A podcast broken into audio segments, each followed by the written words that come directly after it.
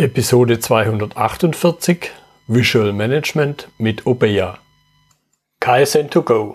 Herzlich willkommen zu dem Podcast für Lean-Interessierte, die in ihren Organisationen die kontinuierliche Verbesserung der Geschäftsprozesse und Abläufe anstreben, um Nutzen zu steigern, Ressourcenverbrauch zu reduzieren und damit Freiräume für echte Wertschöpfung zu schaffen, für mehr Erfolg durch Kunden- und Mitarbeiterzufriedenheit, höhere Produktivität durch mehr Effektivität und Effizienz an den Maschinen, im Außendienst, in den Büros bis zur Chefetage. Heute habe ich Tobias Windbrake bei mir im Podcastgespräch. Er ist Director für die Dachregion. Hallo Tobias. Hallo, wie geht's? Danke, gut. Und bei dir hoffentlich auch. Und ich habe schon einen halben Satz zu dir gesagt, aber stell dich gern nochmal selber in zwei, drei Sätzen vor. Ja, vielen Dank erstmal für die Einladung. Also ich ähm, bin bei IOBEAR tätig und äh, bin dabei, momentan ein Team aufzubauen für den deutschsprachigen Bereich. Aber da kommen wir vielleicht gleich noch zu, ähm, zur Firma und dem hm. Produkt. Ähm, ich selber als Background, ich bin Informatiker, Wirtschaftsinformatiker und habe eigentlich auch immer an dieser Schnittstelle gearbeitet zwischen Technologie und deren Anwendung. Mhm. Also Anfang meiner Karriere habe ich auch selber viel Softwareentwicklung gemacht, habe dann aber schnell gemerkt, dass meine eigentliche Leidenschaft da ist, wo wirklich die Technologie einen Mehrwert bringt für Organisationen, für Teams. Und bin jetzt seit 15 Jahren in dem Bereich der visuellen Zusammenarbeit tätig. Mhm. Es geht immer um Technologien, um digitale Tools, die die Zusammenarbeit von Teams verbessern und ähm, am Ende des Tages dann Effizienzgewinne erlauben. Ja, und das erste Stichwort hast du im Grunde ja schon genannt. Es geht um Visual Management. Ich vermute mal, der ein oder andere oder wahrscheinlich sogar die Mehrzahl der Zuhörer aus dem Lean-Kontext haben da irgendein Bild vor Augen. Aber damit wir eben nachher auch den Bogen, wenn wir ihn zu Obea schlagen, was ist so deine Definition von Visual Management und typische Einsatzanwendungsfälle? Ja, in der Literatur gibt es in der Tat nicht die eine gute, allumfassende Definition. Es gibt äh, diverse, je nachdem, wie eng oder breit das ganze Thema gesehen wird. Für mich ist es ähm, am Wortsinn immer am einfachsten zu erklären, dass man visuelle Tools nutzt, um das Management von Projekten, von Organisationen, von Teams zu verbessern, sei es nun zu vereinfachen oder auch Effizienzgewinne durch den Einsatz dieser ähm, visuellen Werkzeuge zu erzielen. Und mhm. bei visuellen Werkzeugen sind es dann häufig ähm, zum Beispiel Datenvisualisierung auf einem Shopfloorboard, ähm, zum Beispiel, wenn man Soll-Ist-Vergleiche hat und dann sehr, sehr schnell erkennen kann, sind wir noch im Rahmen, ist alles äh, wie geplant oder gibt es Abweichungen, die dann entsprechend adressiert werden müssen. Also das, was man klassischerweise unter Performance Management mhm. ähm, zusammenfasst.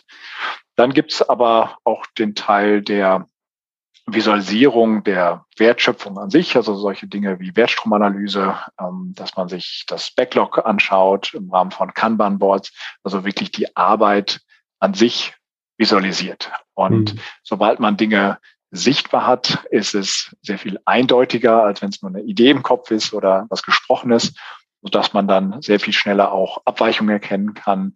Wie viel Work in Progress haben wir beispielsweise gerade? ähm, gibt es Verzögerungen, gibt es Abhängigkeiten. Das alles kann man eben über Visualisierung sehr, sehr ähm, schnell darstellen. Dann natürlich das Thema der Problemlösung, wenn man komplexe Probleme lösen möchte. Da gibt es dann solche Diagramme und Methoden wie Ishikawa-Diagramme, ähm, die da eingesetzt werden. Und natürlich jetzt gerade auch in den letzten Jahren mit dem Agile Movement, was es ja gibt und den vielen Dingen, äh, die aus dem Bereich kommen, auch natürlich sehr viel im Bereich der Innovation, der Ideengenerierung, nicht nur Dinge wie Brainstorming, sondern auch äh, strukturiertere Frameworks wie Design Thinking. Also wenn man mhm. eine sehr breite Definition ernehmen möchte, kann man eben alle visuellen Praktiken, die man im Bereich Lean oder Agile kennt, unter dem ähm, Begriff zusammenfassen. Ja. Genau. Also ich habe voraus rausgehört, vor allen Dingen eben so klassisch Ort der Wertschöpfung, Shopfloor-Management ist ja so ein, ja, ich würde schon sagen, ein typisches Lean-Thema, aber Shopfloor an sich kann man ja im Grunde sehr, sehr breit auslegen und im Kern halt auch wieder Ort der Wertschöpfung. Und dann ein, ein zweiter Begriff natürlich jetzt auch in unserem Titel in unserer Episode OBEA. Da könnte ich mir jetzt vorstellen und einfach, wenn ich selber in den Spiegel gucke, das ist mir jetzt vor 22 Jahren, wo mir Lean persönlich das erste Mal begegnet ist, kam dieser Begriff nicht vor. Das kam erst deutlich, deutlich später. Und jetzt könnte ich mir vorstellen, dem einen oder anderen Zuhörer geht es vielleicht ähnlich. Also auch dazu die Bitte noch ein paar einleitende Sätze zu sagen, damit wir ja dann in unserer Unterhaltung die Klammer hinkriegen. Ja, sehr gerne. Obeya ist ein japanischer Begriff, wie so viele Begriffe aus der Lean-Welt. Und auch ähm, Obeya als Konzept wurde von Toyota entwickelt, so in den äh, 80er, 90er Jahren. Und das erste Mal zum Einsatz kam es bei der Entwicklung des Prius. Also man hatte eine komplett neue Generation von Fahrzeugen, hybriden Fahrzeugen in diesem Fall und wollte natürlich schneller sein als die Konkurrenz und hat sich überlegt, wie können wir bei diesem sehr innovationsgetriebenen Thema möglichst effizient zusammenarbeiten, um schnell ähm, Entscheidungen zu treffen, um schnell auch Anpassungen an der Strategie vorzunehmen und vor allen Dingen auch die verschiedenen äh, Stakeholder, die verschiedenen Projektbeteiligten ins Boot zu holen von, vom Leadership und auch den operativen Teams. Und man hat sich überlegt, dass man wirklich einen physikalischen Raum herstellt, ähm, also wirklich einen Raum, in den man reingehen kann als Team, wo dann sämtliche Informationen zu diesem Projekt, in dem Fall dem Prius, in dem Raum hinterlegt sind. Mhm. Und klassischerweise hat man fünf Bereiche in so einem Obeya. Das eine ist die Strategie, die Vision, die Mission, wirklich die übergeordneten Ziele, die man immer präsent haben sollte. Da komme ich gleich noch zu, warum das sinnvoll ist. Aber das ist so ein, ein Bereich im Obeya. Der zweite Bereich ist, dass man die Wertschöpfung darstellt, also beispielsweise Wertstromanalyse oder Backlog. Wie generieren wir Wert für den Kunden? Wie funktioniert das eigentlich? Was ist da der entsprechende ähm, Flow? Dann gibt's eben das Performance Management. Wo stehen wir denn eigentlich gerade? Wie viele ähm, Teile werden hergestellt oder ähm, wie viele Security Incidents, wie viele ähm, Unfälle gab es oder ähm, Fastunfälle, die da im Shopfloor passiert sind. Das kann man darstellen, bis hin zu, welche Eskalationen gab es aus den verschiedenen Teams, was sind die To-Dos, die man jetzt erledigen ähm, möchte und dann eben auch dedizierte Boards zum Beispiel für diese Problemlösung. Mhm. Also Im Endeffekt ein Raum, in dem alle Informationen zu einem relativ komplexen Projekt, wie so eine Neuentwicklung von einem äh, Fahrzeug, zusammenführen und was wichtig ist, es geht eben nicht nur, dass man diesen Raum ausstattet und zur Verfügung stellt, sondern natürlich, was, was macht man da und äh, wer trifft sich da? Es ist also äh, regelmäßige Treffen, die da stattfinden, in aller Regel täglich, wo eben sowohl das Management oder die Teamleiter sich treffen, aber eben auch die operativen Teams, um dann ganz, ganz schnell zu sehen, wo stehen wir, ähm, gibt es Probleme, gibt es Handlungsbedarfe, um diese dann zu identifizieren, zuzuweisen den entsprechenden Mitarbeitern und dann auch gemeinsam auf Basis der aktuellen Datenlage sozusagen Entscheidungen zu fällen. Hm.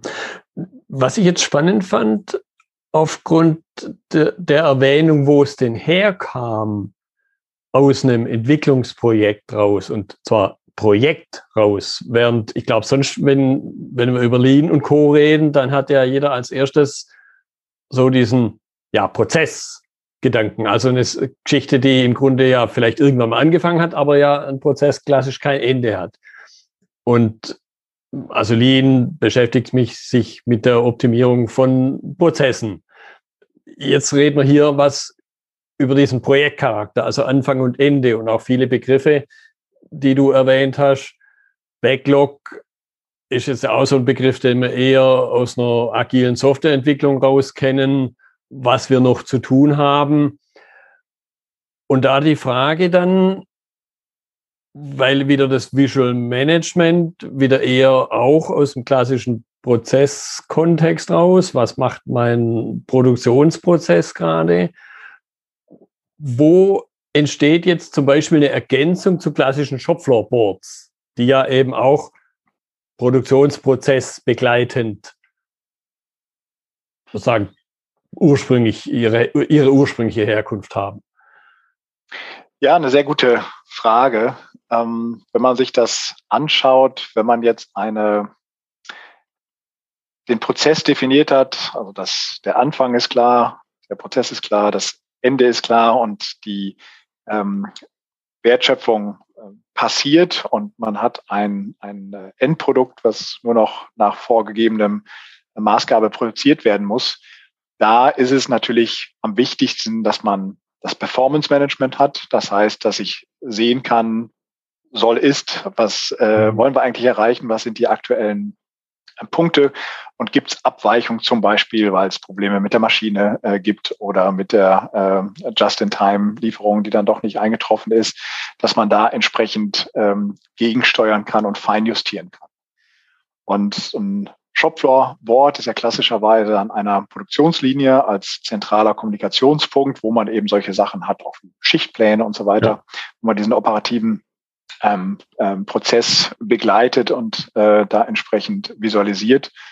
Und was ist absolut richtig gesagt, wenn es jetzt um entweder komplexe Projekte geht, zum Beispiel Bauprojekt, ich kann gleich nochmal ein Beispiel nennen, mhm. ähm, oder eben um Innovationsthemen wie ähm, eine Pilotierung oder Forschung und Entwicklungsthemen. Da ist es natürlich ganz wichtig, dass man immer auch im, im Auge hat, was wollen wir eigentlich erreichen, was ist das Ziel und dass man ähm, verschiedene Stakeholder einbindet, um dann gemeinsam diese Entscheidungen äh, treffen zu können, weil man da permanent äh, gegensteuern muss, Anpassungen machen muss und auch Entscheidungen treffen muss, wo man jetzt eigentlich ähm, hingeht und feinjustiert. Und da sind solche Räume natürlich ideal, weil man auf einen Blick diese ganzen Informationen sieht und zum Beispiel bei einer Entscheidung, die man zu treffen hat, auch immer wieder diese, ähm, diesen Blick nach links machen kann, im, im wahrsten Sinne des Wortes. Meist geht's links los mit den Strategien.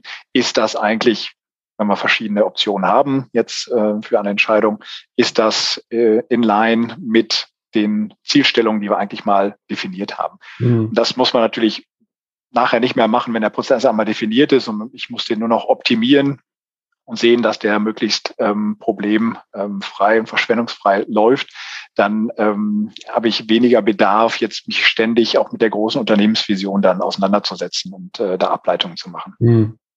Was aber, wenn ich so drüber nachdenke, bei deiner Erzählung durchaus immer mal wieder, ja, ich sag mal fast zu kurz kommt, dass ich mich an dem in Anführungszeichen normalen Shopfloorboard sehr stark auf das, was da vor Ort an der Maschine oder an der Linie im Extremfall abspielt, aber manchmal ich so den Verdacht nicht los wird, die Klammer zu der im Extremfall dann Unternehmensstrategie, die fehlt manchmal. Und, und, und ich habe immer so das Gefühl, auch manchmal die Menschen vor Ort, der da im Wertstrom arbeitet, sieht gar nicht, wie er mit seiner Tätigkeit Beitrag zur Unternehmensstrategie leistet. Das, das empfinde ich oft als, wenn ich mir dann so auch von meinem geistigen Auge natürlich jetzt das eine oder andere Shopfloorboard vorbeiziehen lasse, werde ich so den ganz großen Verdacht nicht los, dass das da oft fehlt. Und jetzt aber in Bezug auf, auf deinen Hinweis Entwicklungsprojekt und, und die Projektstrategie, wo will ich denn mal hin, irgendwann mal diesen Prius eben entwickeln, da ist das ja fast immanent dabei, dass ich auch diese Dinge visualisiere. Und bei deinen fünf Elementen, wie du es dargestellt hast, ja auch. Genau, und ähm, was ich mal so ganz spannend finde, wenn man mal ein paar Schritte zurückgeht. Manchmal ist das hilfreich, ja, äh, zurückzutreten und ein bisschen mhm. weiter wegzugehen. Und ähm, ich nehme da mal ganz gerne eine Analogie aus dem Sportbereich. Wenn man sich Spitzensportler, wenn man sich Athleten anguckt, dann verbringen die nicht nur Zeit auf dem Sportplatz oder im Fitnessstudio, sondern lernen auch was über Anatomie und über Muskelaufbau und äh, Schlafrhythmen und, und solche Dinge und äh, mhm. gesunde Ernährung. Und genauso sollten wir als Knowledge Worker, als Wissensarbeiter uns auch ein bisschen damit beschäftigen, wie unser wesentliches Organ, das Gehirn, arbeitet. Und da hat man in den letzten Jahrzehnten unheimlich große Fortschritte gemacht, zu verstehen, was passiert und wo es passiert und ähm, da entsprechend eine Ableitung zu machen. Zum Beispiel hat man eben rausgefunden, dass der visuelle Kortex, also der Bereich, wo visuelle Verarbeitung ähm, stattfindet, ähm, relativ groß ist im Gegensatz zu anderen Bereichen im Gehirn. Und wie wir alle natürlich auch intuitiv wissen, unheimlich leistungsstark. Also wir haben wirklich eine ähm, Verarbeitungsmaschine zwischen den Ohren sitzen sozusagen, die unheimlich schnell in Echtzeit komplexe visuelle Informationen verarbeiten kann. Mhm. Und das macht man sich da natürlich zunutze. Das hat eben ähm, Toyota und die Lean-Welt sehr früh erkannt, dass man über ähm, visuelle Signale, über Tafeln, über Farbsysteme, Ampeln und so weiter ganz, ganz schnell praktisch in Echtzeit und auch ziemlich unmissverständlich, anders als Sprache, wo man vielleicht auch Sprachbarrieren mhm. hat, sondern wirklich eindeutig Informationen ähm, kommunizieren kann. Und ähm, was ganz interessant ist, wenn man jetzt mal sich als Vergleich mal anschaut, sagen wir mal, man würde alle Informationen in eine PowerPoint-Datei packen und sich sequenziell angucken. Ja. Ähm, und man hätte 100 Seiten. Dann hätte man die gleichen Informationen oder sogar dieselben Informationen, aber das, das Problem mit unserem leistungsfähigen Gehirn ist, dass das Kurzzeitgedächtnis nicht so gut ist. Mhm. Das heißt, wenn ich auf Folie 80 bin, habe ich schon äh, relativ verschwommen nur noch im Kopf, was denn auf Folien 1 bis 20 stand.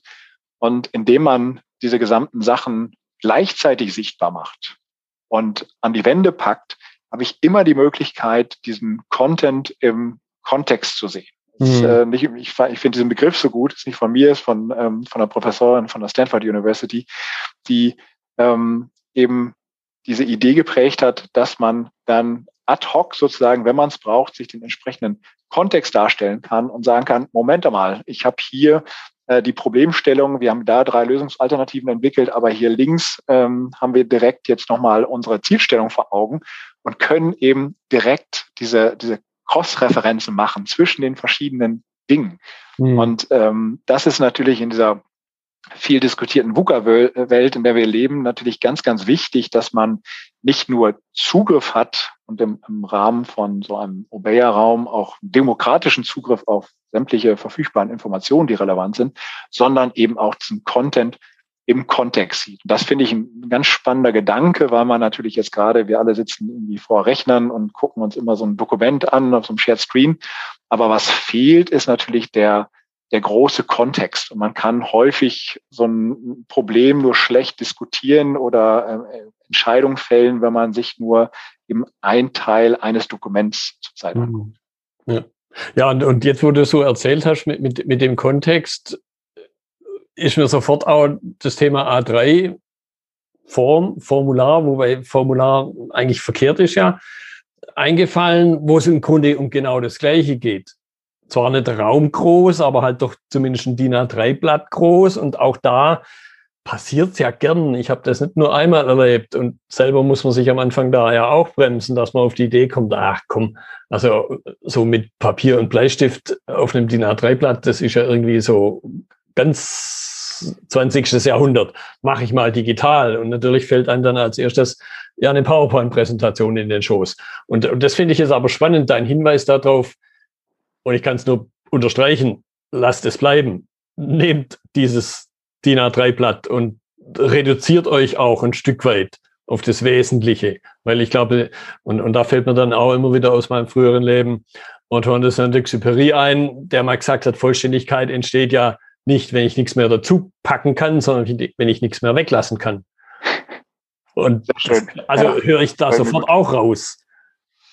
Ja, ich finde auch ähm, genau, was du sagtest, diese A3-Methode war ja sehr früh ähm, da als ähm, Methode etabliert. Und gerade auch da wieder in den letzten Jahren ähm, gibt es äh, ja eine, eine geradezu eine, eine Schwemme, hört sich so negativ an, aber wirklich ein Siegeszug, sagen wir es mal so, mhm von diesem, ob man sie nun Canvas nennt oder, oder Workspace, wo man eben sich vorher überlegt, welche Informationen sind relevant.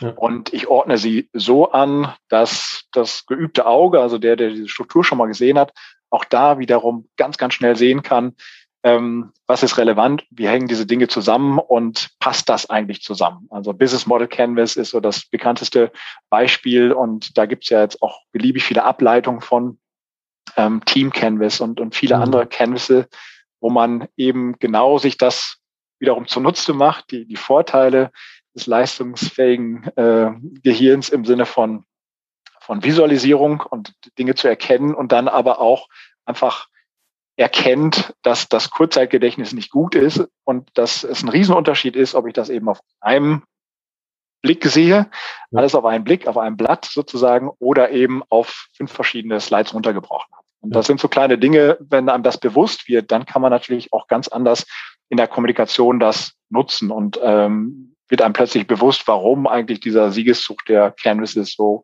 ja. so sinnvoll ist, auch von der Gehirnforschung her.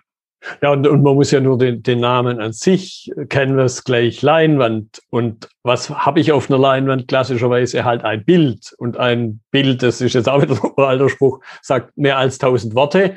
Und im Grunde auch das so eine Sache, A3 soll ja eine Geschichte erzählen und ein Bild kann eine Geschichte erzählen. Und da, jetzt bei der Unterhaltung werden mir noch ein paar Dinge klar. Da fallen ja plötzlich so Grundideen ähneln sich unheimlich.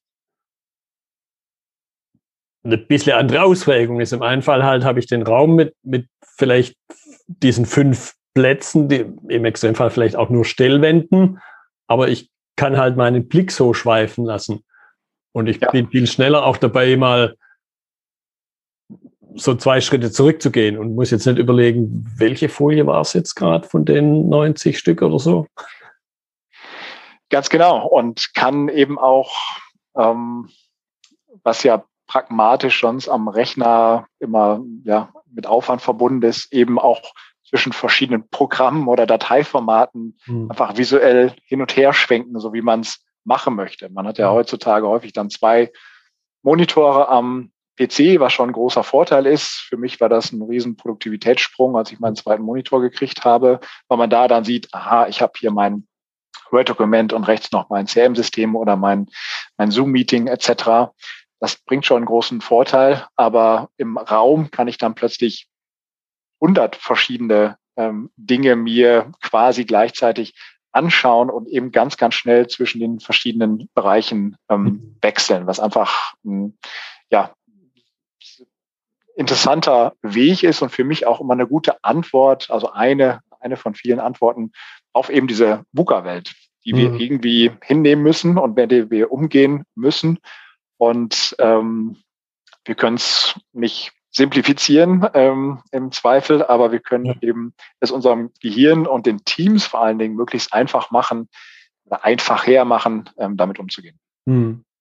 Ja, und, und, und auch so, mir kommt jetzt da gerade der Gedanke, Mindmap hat ja auch diesen, diese zusätzlich räumliche Komponente bringt es da ja mit rein, wo man, äh, ich habe das mal irgendwo, weiß nicht, was von einem Kontext gelesen, wenn ich mir einen Vortrag zum Beispiel, den ich halten muss, einprägen soll, dann ist ja ein Weg, das über eine Mindmap zu machen bei der Entwicklung und, und dann habe ich das ja räumlich auf meinem Blatt Papier verortet, während ich das linear mit Kurzzeitgedächtnis und Co. auf Folien, die ich eventuell gar nicht habe, wenn es ein reiner Vortrag sein soll, glaube ich, mich deutlich schwieriger tue oder dass man wirklich, und ich glaube, schon die alten Griechen waren das, die das gesagt haben, ja, ich stelle mir halt meinetwegen den Arbeitsplatz, äh, den, Ar den, nicht den Arbeitsplatz, den Marktplatz vor und in der einen Ecke ist dieser Teil der Geschichte, in der anderen Ecke ist dieser andere Teil und jetzt laufe ich einfach in Gedanken diesen Marktplatz ab.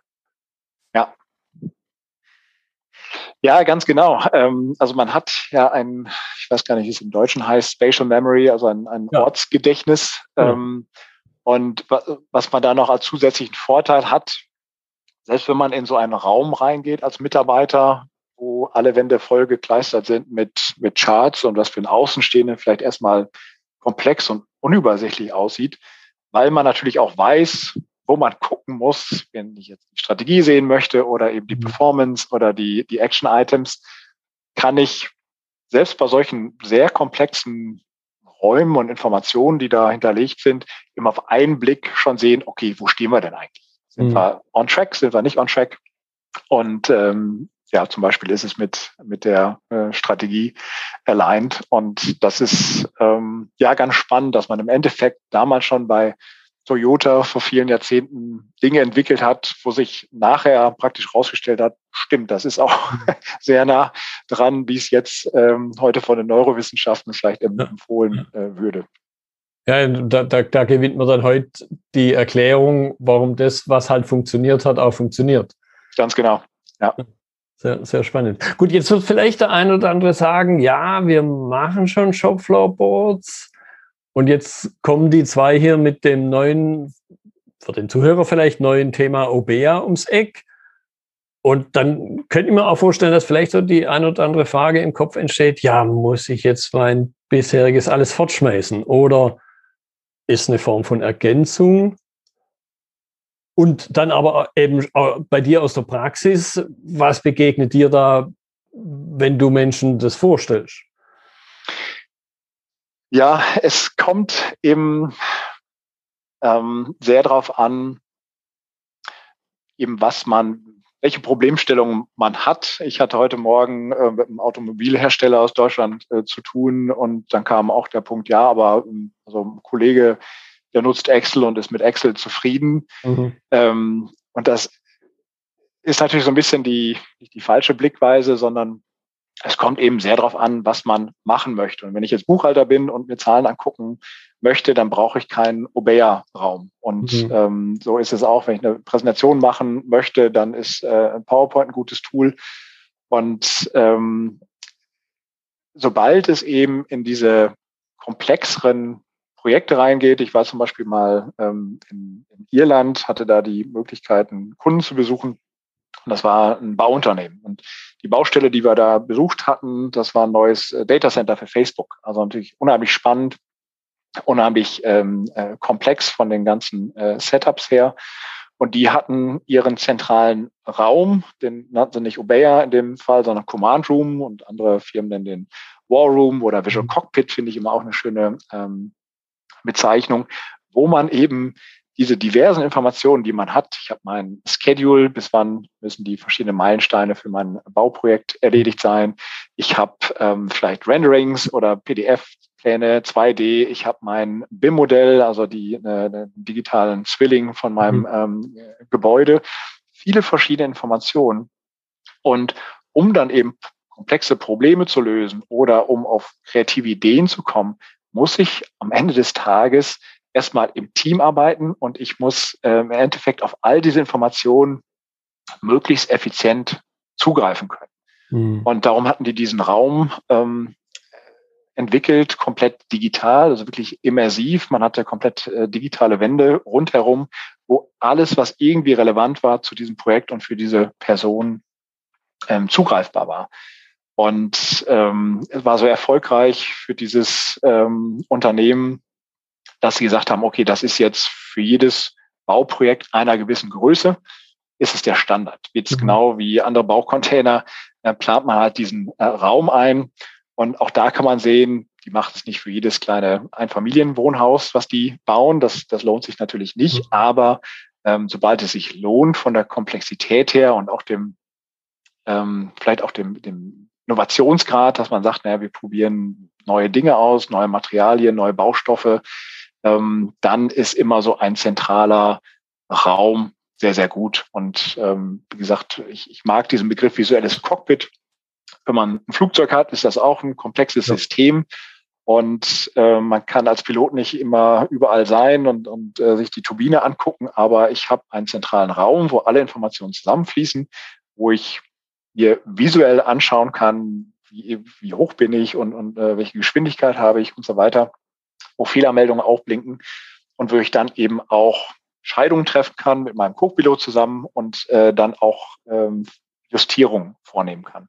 Ja. Und genau das ist eben so ein Obeya, dass man sagt, ich habe ein komplexes System, zum Beispiel ein Produktionssystem, äh, bei Airbus und bei Bosch heißt äh, Operating System, mhm. ähm, bei Toyota heißt Produktionssystem, bei anderen Firmen heißt es Excellence System. Ich habe immer ein System, was im Hintergrund arbeitet was komplex ist. Und ich möchte natürlich idealerweise diese Komplexität so runterbrechen, dass ich ähm, informierte Entscheidungen machen kann, die möglichst viele relevante Parameter berücksichtigen. Und so gesehen, ähm, wie man jetzt diesen Raum nennt und ob der physikalisch oder virtuell ist, ist, ist nicht so relevant. Auch ob man jetzt alle fünf Bereiche hat oder mehr oder weniger, ist nicht so relevant. Aber einfach diese Erkenntnis, dass man heutzutage immer mehr im Team entscheiden muss und man diesem Team auch praktisch einen demokratischen Zugriff, eine, eine Transparenz geben muss ja. auf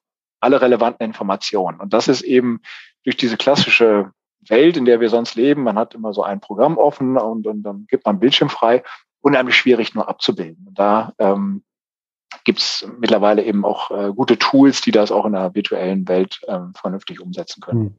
Ja, mir kam jetzt gerade der Gedanke, wo du gesagt hast, äh, mit das Beispiel mit dem Excel. Ich glaube, wir kennen das ja alle, wo halt irgendwann mal jemand dieses Excel-Sheet äh, gebaut hat und der das to total durchdringt. Und wenn man Glück hat, ist auch noch in der Firma.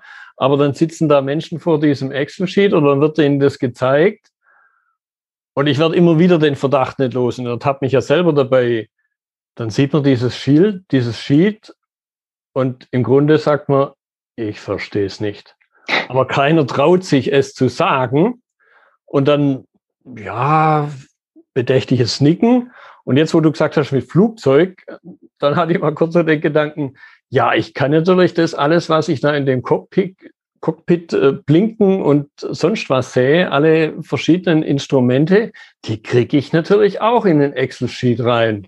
Also die Informationen. Ich glaube, ich da mitfliegen in so einem Flugzeug ja, oder nicht? Da, da, wird jetzt wahrscheinlich doch keiner auf die Idee kommen zu sagen, ich kann auch mit dem Excel-Sheet ein Flugzeug fliegen. Sehr schöne Analogie, ja. ja. Finde ich prima. Technisch hinkriegen wird man das, aber ich glaube, wenn ich das rauskriegen würde, ich wäre ganz schnell die Rolltreppe wieder runter. ja, sehr, ja, sehr, spannend. Okay, ähm, du hattest jetzt gerade schon ein Stichwort gesagt, äh, Digitalisierung, rein digital.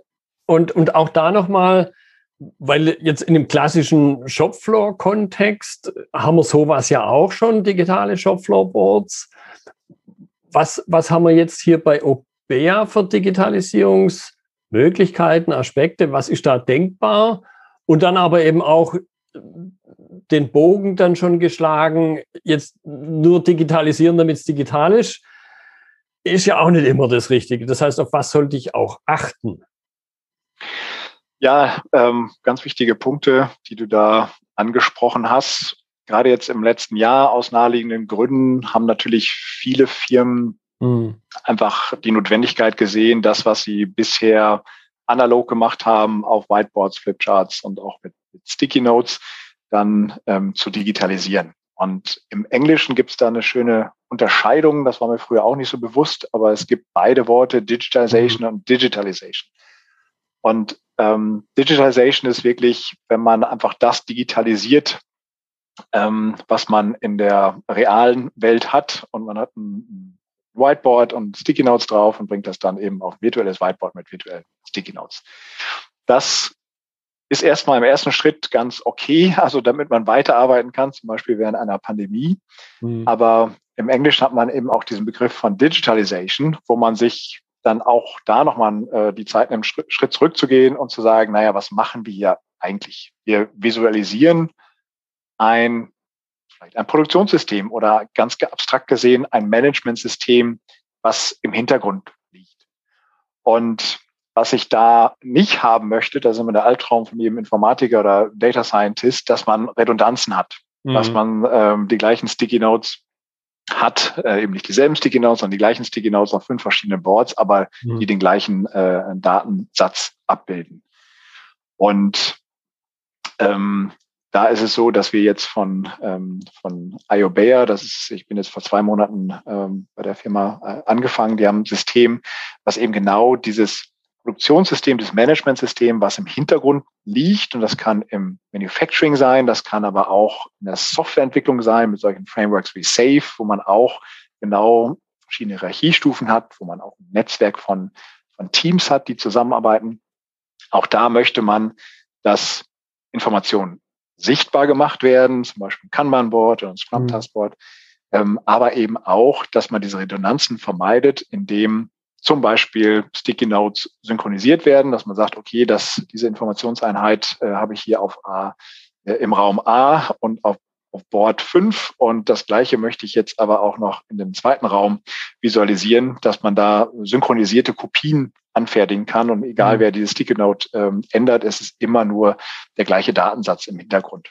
Mhm. Bis hin zu dem Thema, ich habe verschiedene Boards in verschiedenen virtuellen Räumen, die auch einfach nur äh, synchronisiert sind und gespiegelt sind, so dass ich eben diese Redundanzen, die Gift sind für jede Datenhaltung, ähm, möglichst komplett ähm, eliminiere. Mhm. Das ist so ähm, ein Punkt. Der Vorteil ist natürlich auch, wenn man diesen Schritt geht der Digitalisierung, dass man Konsolidierung machen kann. Ich habe also meine drei äh, Fertigungslinien und kann dann auf Knopfdruck oder beziehungsweise in Echtzeit dann auch solche SQCD-Werte oder Metriken, meinen KPI-Baum dann konsolidiert darstellen. Und ob es jetzt ein cross-funktionales Team, äh, Team ist oder eben das Leadership-Team, habe immer die echten Daten, auch wenn eben der Vorarbeiter oder der Arbeiter am ähm, Fließband oder eben an der Produktionslinie diese Daten selber erfasst und aktualisiert, was natürlich immer mhm. ganz wichtig ist, dass die Dinge mhm. dann auch aktuell sind. Und ähm, da kann man natürlich zum einen jetzt in so einem Leadership-Raum, in so einem virtuellen Raum, diese Informationen ähm, zusammenführen und sich anschauen, aber natürlich auch dann entsprechende andere Informationen, um dann wiederum ähm, andere Problemstellungen zu diskutieren und da auch wiederum Informationen und, und äh, also Informationen zu sehen und darauf basierend Entscheidungen zu fällen. Mhm. Jetzt kommt mir noch ein weiterer Gedanke. Einerseits hast du das Beispiel gebracht, ja, so ein Vorbehalt, da haben wir schon ein Excel-Sheet, das zeigt uns ja im Grunde genau das, das Gleiche. Das ist so für mich so die eine Fraktion. Vorbehalte, die schon was in Anführungszeichen Digitales haben. Und dann gibt's ja vielleicht noch die andere Fraktion, die ist halt jetzt wieder klassisches Shopfloorboard mit Stift und Papier gewohnt ist, halt da Striche zu machen oder eine Kurve weiterzuziehen Tag für Tag. Und, und auch da, glaube ich, gibt's Reaktionen.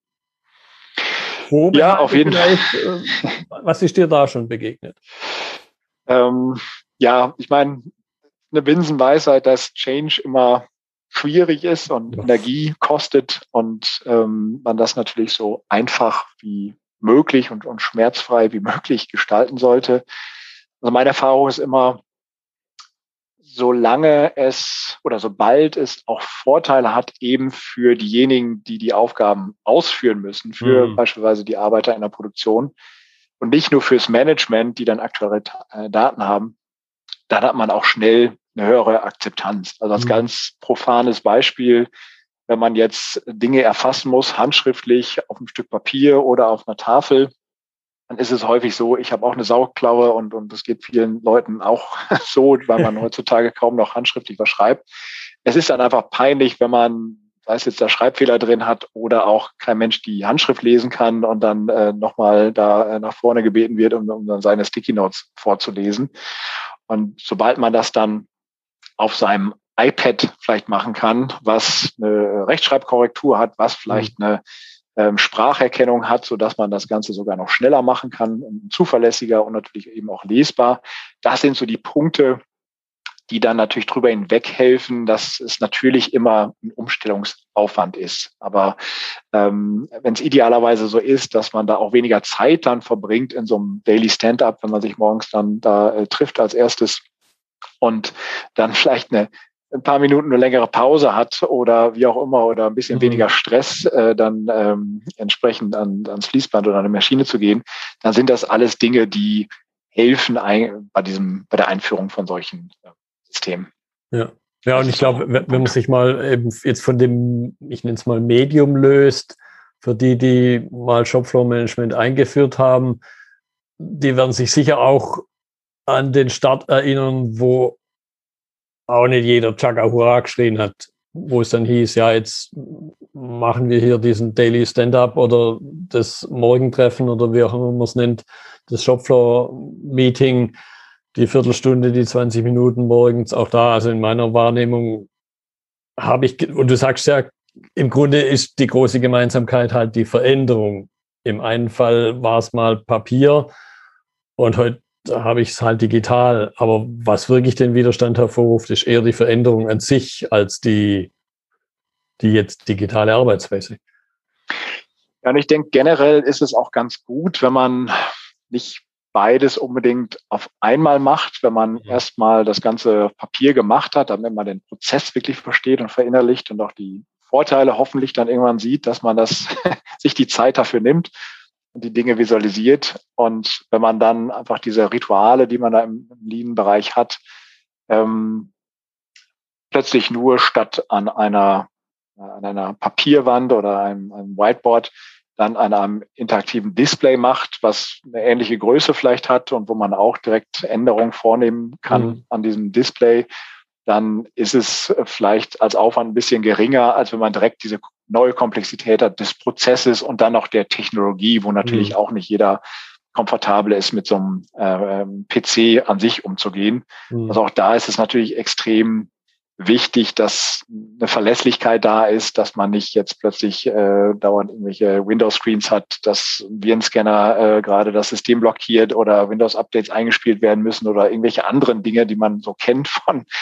computerbasierten Systemen, sondern dass es wirklich so als Werkzeug akzeptiert wird. Für mich ist es immer ein guter Indikator, wenn dann in der äh, Produktion oder generell bei der Einführung von solchen äh, Dingen nicht von Technologie gesprochen wird, sondern von von Werkzeug oder Tools, mhm. man dann merkt, okay, jetzt wird der Schritt gemacht, es wird irgendwie als, als sinnvolle ähm, Ergänzung und wirklich als, als äh, Werkzeug gesehen, was irgendwas beschleunigt oder verbessert und vereinfacht und nicht so dieser Begriff Technologie dem häufig anhaftet, dass es eben mhm. komplex ist, dass man Schulungen äh, äh, machen muss und ähm, ja auch diese gesamte Komplexität eines PCs dahinter steckt. Mhm. Ja, das, das bringt mich im, im Grunde jetzt zu, zu meiner Abschlussfrage, die immer wieder ähnlich ist. Wie sieht so ein möglicher Einstieg aus? Und ich höre da auch raus, das sollte was Begleitendes sein, also nicht so, hier habt ihr, jetzt macht mal, sondern auch auf der, nennen wir es mal, kommunikativen Ebene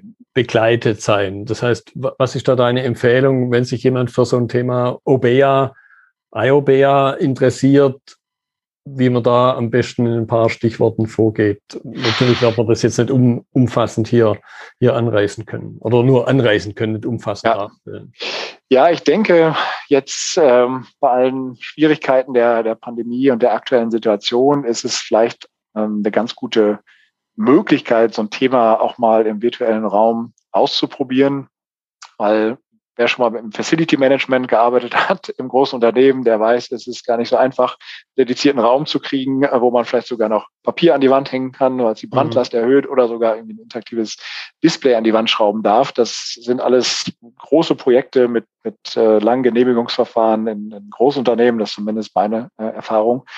Im virtuellen Bereich geht das natürlich einfacher und da hat man natürlich technisch gesehen einfach diese Möglichkeit auch, äh, zum Beispiel eben mit, äh, mit einem Tool wie äh, IOBear, dass man Informationen auf einen Blick sieht, die aus verschiedenen Quellen kommen können, dass man da mit einem Klick auch äh, eben eintauchen kann in diese einzelnen ähm, Dokumente. Und ähm, da wer da Interesse hat, äh, wie gesagt, hier mal äh, Eigenwerbung unter www.iobear.com ja, ja. kann man ähm, sich das anschauen. Da gibt es auch Videos, wie Firmen wie zum Beispiel Schneider Electric oder viele andere das einsetzen in der täglichen Arbeit, auch im Shopfloor ähm, Management. Und äh, falls das interessant ist, ähm, kann man da auch entsprechende eine Demo anfordern, dass man das einfach mal ausprobiert. Und mhm. wir haben in der Tat ähm, auch eine große Consulting-Abteilung, die eben sehr viel Erfahrung hat über die letzten zehn Jahre, wie das eingeführt werden kann